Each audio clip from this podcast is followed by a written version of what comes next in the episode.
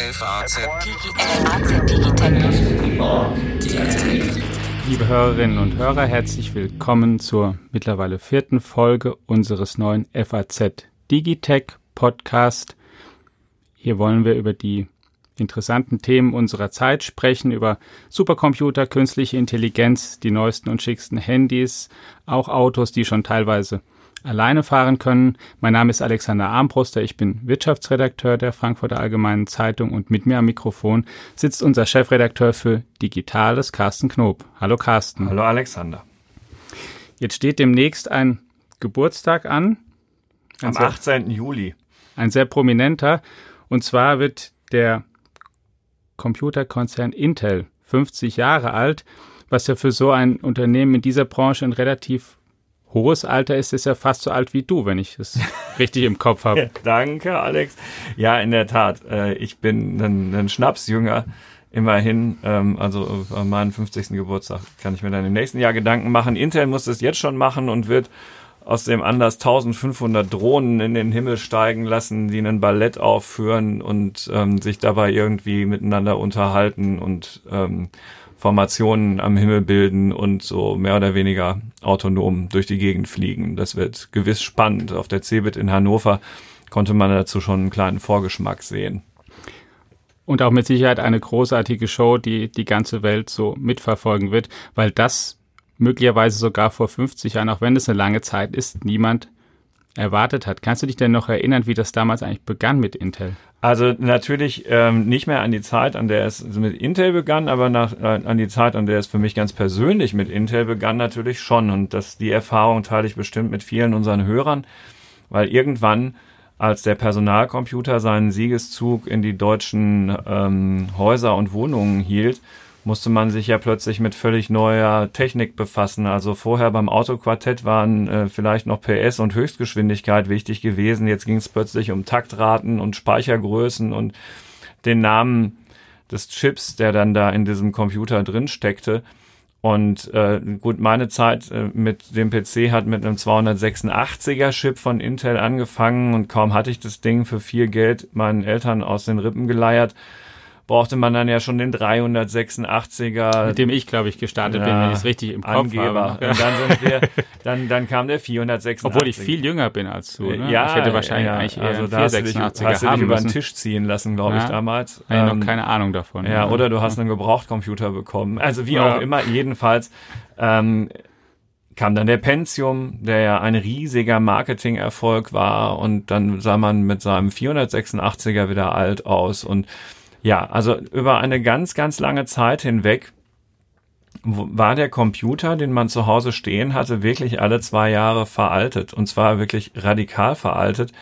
Interessant ist, dass sich das ja so ein bisschen verändert hat, interessanterweise. Ja, bevor wir darauf zu sprechen kommen, wollte ich vielleicht noch einmal einen Blick zurück in die Geschichte werfen.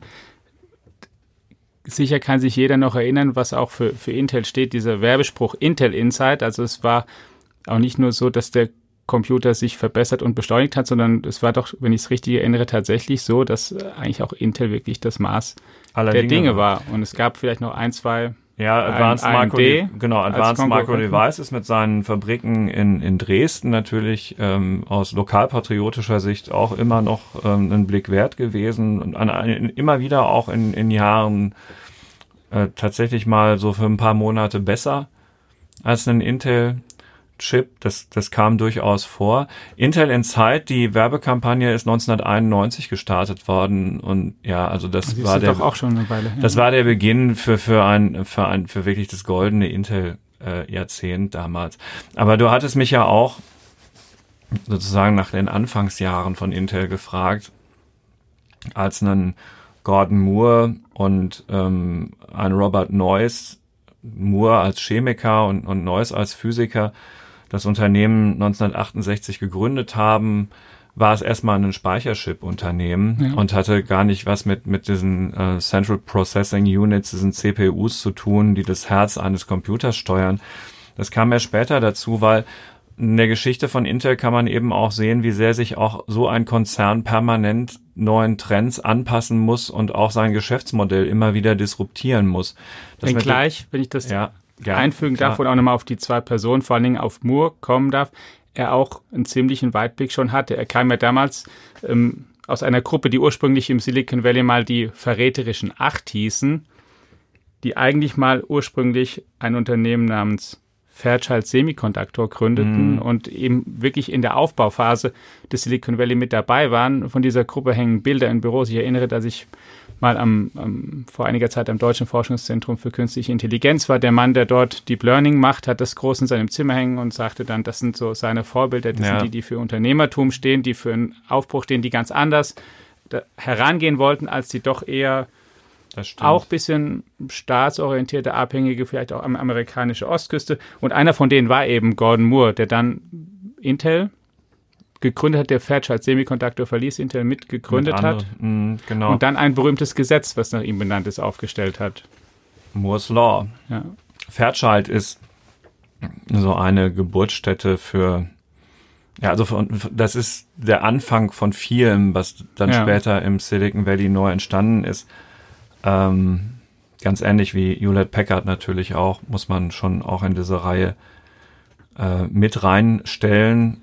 Und ähm, Fairchild ist im, im Valley legendär. Wer mal Spaß hat, sich da einzulesen, wird eine ganz spannende Geschichte ähm, neu lernen, wenn man von Fairchild vorher noch nichts gehört hat. Ja, und dieser, dieser Gordon Moore in der Tat, der hat schon vor der Gründung von Intel, ähm, drei Jahre vorher, in einer Fachzeitschrift, die heißt äh, Electronics oder die hieß Electronics, einen, einen Text geschrieben, den man in der Zeitschrift kaum finden konnte und der, die auch, mhm.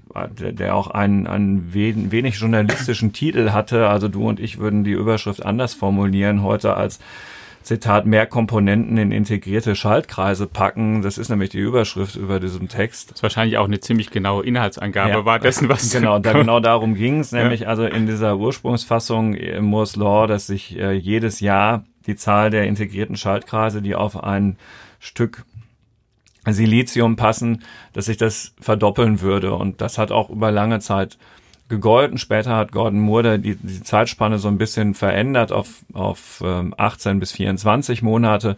Aber so im Großen und Ganzen hat das über Jahrzehnte Bestand gehabt.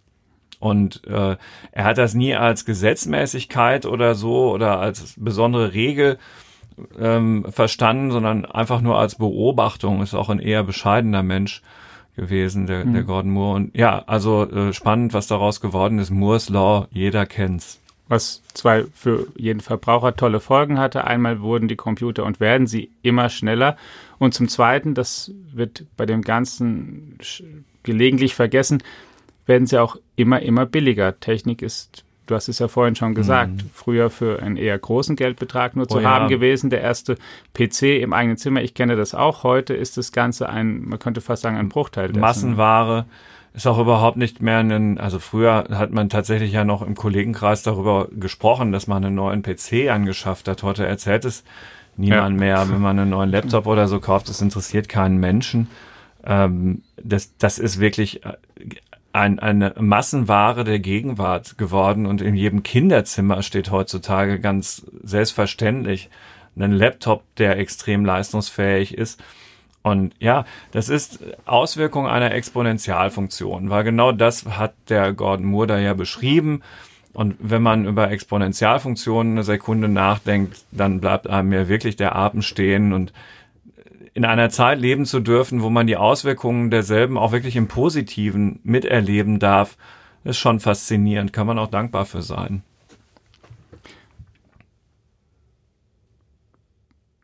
Dass das alles mit auf Intel zurückgeht und mit auf Gordon Moore, haben heute wahrscheinlich gar nicht mehr so viele Leute im Kopf. Denn trotz dieser, man kann ja sagen, sehr beeindruckenden Erfolgsgeschichte, die dieses Unternehmen hingelegt hat, ist der Name heute nicht mehr in der allerersten Reihe. Es gibt Unternehmen, die wie Google, Facebook, Amazon, über die viel häufiger gesprochen ja. wird und die irgendwie sehr im Vordergrund stehen, die, die auch ähm, sehr viel jünger sind. Ich habe mal ähm, nachgesehen, Intel ist in, der, in einer Hinsicht nicht komplett abgehängt. Schätz mal, was sie an der Börse wert sind gerade. Oh, du stellst Fragen. Ich weiß, dass sich der Aktienkurs in den vergangenen zwölf Monaten wieder deutlich, deutlich erholt hat. Ich glaube, ja, stimmt, plus 50 Prozent oder so. Aber ich bin mir sicher, dass du den Börsenwert genauer kennst als ich. es sind 260 Milliarden hm. Dollar, dass ja sogar in diesen Zeiten viel Geld ist. Und der Aktienkurs hat tatsächlich ungefähr den Stand fast erreicht, den er sogar mal während der Dotcom-Blase hm. erreicht hatte. Also der Name ist vielleicht ein Stück in den Hintergrund gerückt, aber so klammheimlich ist es doch eines der wertvollsten Unternehmen der Welt geworden hm. wieder und auch nach wie vor, dass das sich durchaus sehen lassen kann. Unsere Leser werden sich, unsere Leser, hm, unsere Hörer in dem ja. Fall, unsere ja. Hörer und Leser und Leser werden sich jetzt gerade fragen, ey, warum ist denn das so? Warum geht's denen denn plötzlich wieder so gut? Welche Zukunftshoffnungen werden denn da bewertet? Ähm, ist auch ganz interessant. Hm, auf der CeBIT in, in Hannover äh, hatte ich auf der Bühne auch einen Intel-Manager, der eine Präsentation gehalten hat und da ging es lustigerweise überhaupt nicht mehr um Personal Computer und das, was irgendwann mal mit dem IBM-PC seinen Ausgang genommen hat. Es ging um die Cloud, um Artificial Intelligence, also künstliche Intelligenz. Es ging um Edge Computing, also da sagst du mal kurz, was das ist. Rechenleistung, ähm, die in in der Maschine, in dem Auto, das fährt, vorhanden ist und äh, wo vieles vieles schon an Ort und Stelle berechnet wird, bevor es über irgendein drahtloses Netz an, einen, an ein Rechenzentrum in der Cloud weiterverarbeitet wird, einfach um Reaktionsgeschwindigkeiten zu erhöhen und, und das Netz zu entlasten. Das ist so ein und um Sicherheit zu gewährleisten, Sicherheit, auch wenn mal genau. solchen Systemen viel Verantwortung übertragen wird, oder? Dass sie nicht. Ja, da greift alles so ineinander, ja, Latenzzeiten verringern. Mhm.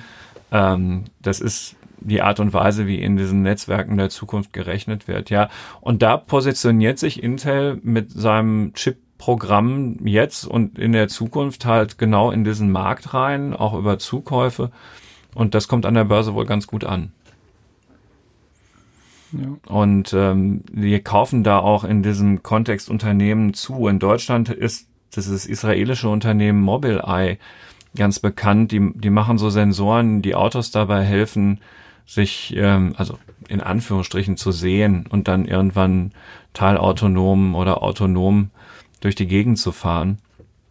Und man sieht schon, das hat wirklich was damit zu tun, dass Intel Teil des kompletten digitalen Lebens werden will und, und nicht nur ähm, in, in irgendeinem Kasten drin stecken will, zumal sie den Sprung in die Welt der Handys nicht geschafft haben und auch und auch gar nicht versucht haben, oder? Ja, naja, also man hat schon gehofft, da mit mit so mit Atom Chips, vielleicht erinnert sich der eine oder andere noch an den Markennamen, ähm, die waren häufig in diesen kleinen Netbooks verbaut, die auch mal eine Weile Mode waren. Und so einer Prozessorlinie da in diese kleineren Geräte reinzukommen, aber die hatten gegen die Chips von ARM, diesem britischen Unternehmen, ähm, gar keine Chance äh, und auch nicht gegen Qualcomm und also ARM, diese ARM-Technologie steckt letztlich in den Apple-Chips drin und dann der amerikanische Hersteller Qualcomm ist da auch immer besser gewesen als Intel und da haben die schon ordentlich Federn gelassen. Ne? Also PCs haben wir mhm. schon drüber gesprochen, GAN, aber bei diesen neuen Trendthemen nicht dabei, deswegen hat die Aktie auch echt einige Nackenschläge erlebt. Und, und jetzt fächert sich das so ein bisschen auf. Und sie haben immer wieder Irrungen, Wirrungen dabei. Ja, es ist auch wie im echten Leben. Kaufen sie mal ein Sicherheitsunternehmen und das funktioniert dann auch nicht so. Und dann müssen sie das wieder loswerden. Und ähm, ja, äh, zumal interessanterweise der, der Kauf von äh, McAfee damals hat jetzt auch nichts daran geändert, dass sie das äh, ausgerechnet das, das Jahr ihres 50. Geburtstags mit einem furchtbaren ähm, Skandal beginnen mussten. Mit einer Lücke, über die die FAZ titelte größte Sicherheitslücke aller Zeiten. Die Stichworte sind Meltdown und Spectre und es ist sogar auch direkt im Januar passiert. Ja, das war kein guter Start ins Jahr. Äh, und das hat die Leute wahnsinnig aufgeregt weil jeder Nutzer ja irgendwie plötzlich sich fragen musste, hallo, mein PC, wann kommt das Update? Ja, muss das sein? Und man sich auch fragte, ob es ähm, alleine mit einem Software-Update überhaupt zu lösen ist. War lange oder? umstritten. Außerdem wollte man natürlich wissen, was da los war. Das war für unsere Zugriffsraten bei Faznet gleich zum Jahresanfang natürlich toll. Für Intel jetzt weniger schön. Aber wie ein Blick auf den ähm, Kurschart, den du jetzt im Moment hier vor dir liegen hast, zeigt, war das für die Börse jetzt kein besonders lang anhaltendes Problem. Also die scheint wirklich ähm, ja, zu unterstellen, dass sie das komplett ausgeräumt haben. Ja, beziehungsweise ja. dass es dann doch vielleicht nicht so gravierend war in den praktischen Folgen, die jeder im Richtig. Alltag Wobei erlebt. das Thema selbst natürlich spannend bleibt. Ja. In dem Moment, wo diese Chips, ob die jetzt von Intel kommen oder irgendjemandem anderen, überall mitfahren und auch lebenswichtige Entscheidungen mittreffen und in allen möglichen Gerätschaften Einzug halten, wo sie halt bis jetzt noch nicht drin sind, äh, sollten sie besser sicher sein. Das äh, Viele sagen, der Fehler liegt darin, dass sie von Grund auf äh, nicht mit dem äh, Gedanken an, an Sicherheit konzipiert werden. Also dass, dass, dass das der Anfangsgedanke sogar sein müsste bei der, mhm. bei der Entwicklung von, von Hard- und Software der Zukunft. Und sehr viele beklagen, das sei noch im nicht ausreichenden Maße der Fall. Das, da muss die Industrie, wenn das zutrifft, wirklich nachbessern.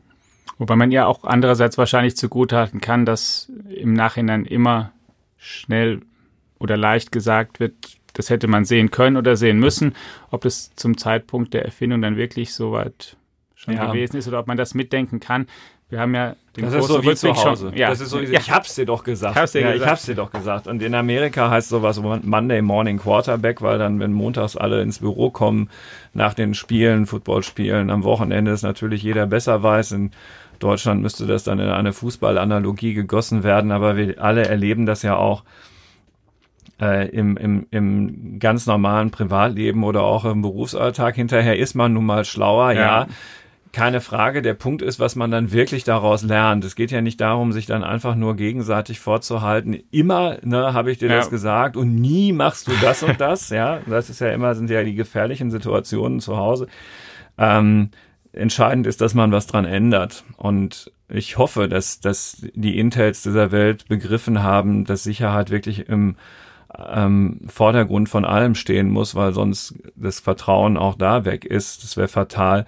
Die ich Börse hat das Gefühl, dass es so ist. Ja, sieht man auch, also mhm. du hast schon gesagt, die Anleger scheinen das genauso zu sehen und zumindest momentan ist die Richtung ziemlich klar. Wie wichtig wird denn eigentlich das Chipgeschäft für Intel künftig sein und bleiben? Und zwar auch vor dem Hintergrund, dass er eine Entwicklung jetzt auch seit einer Weile eingesetzt hat, dass man ein bisschen weg vom, von, ich sag mal, dem Standardchip geht, dazu, dass man für spezielle Anwendungen spezielle mhm. Chips designen möchte und dass auch immer mehr Unternehmen, ganz kleine Unbekannte, aber auch ähm, große wie Apple, Google, mhm. ihre eigenen Chips, Grafikkarten an denen basteln, wo zum Teil Intel einfließt. Aber ist das ähm, was, also, wo Intel stark mitmachen wird oder ist das? Meine, also meine Vermutung ist, dass, dass Chips das für, für die absehbare Zeit, dass der Kern, die DNA und, und auch, äh, also wirklich das Herz von, von Intel in der Zukunft bleiben werden. Das ist das, was die können. Wenn man mhm. mal durch so eine Intel-Fabrik durchgeht, was ich mal machen durfte, das ist faszinierend, wie, wie effizient und modern das ist. Es sind riesige Investitionen auch in diese Fabriken. Das, das muss man erstmal ähm, schaffen. So viele schaffen mhm. das nicht. Nun könnte der eine oder andere Hörer, der sich auskennt, sagen, naja, Moment mal, es gibt ja auch Auftragsfertiger. Das stimmt, das gibt's.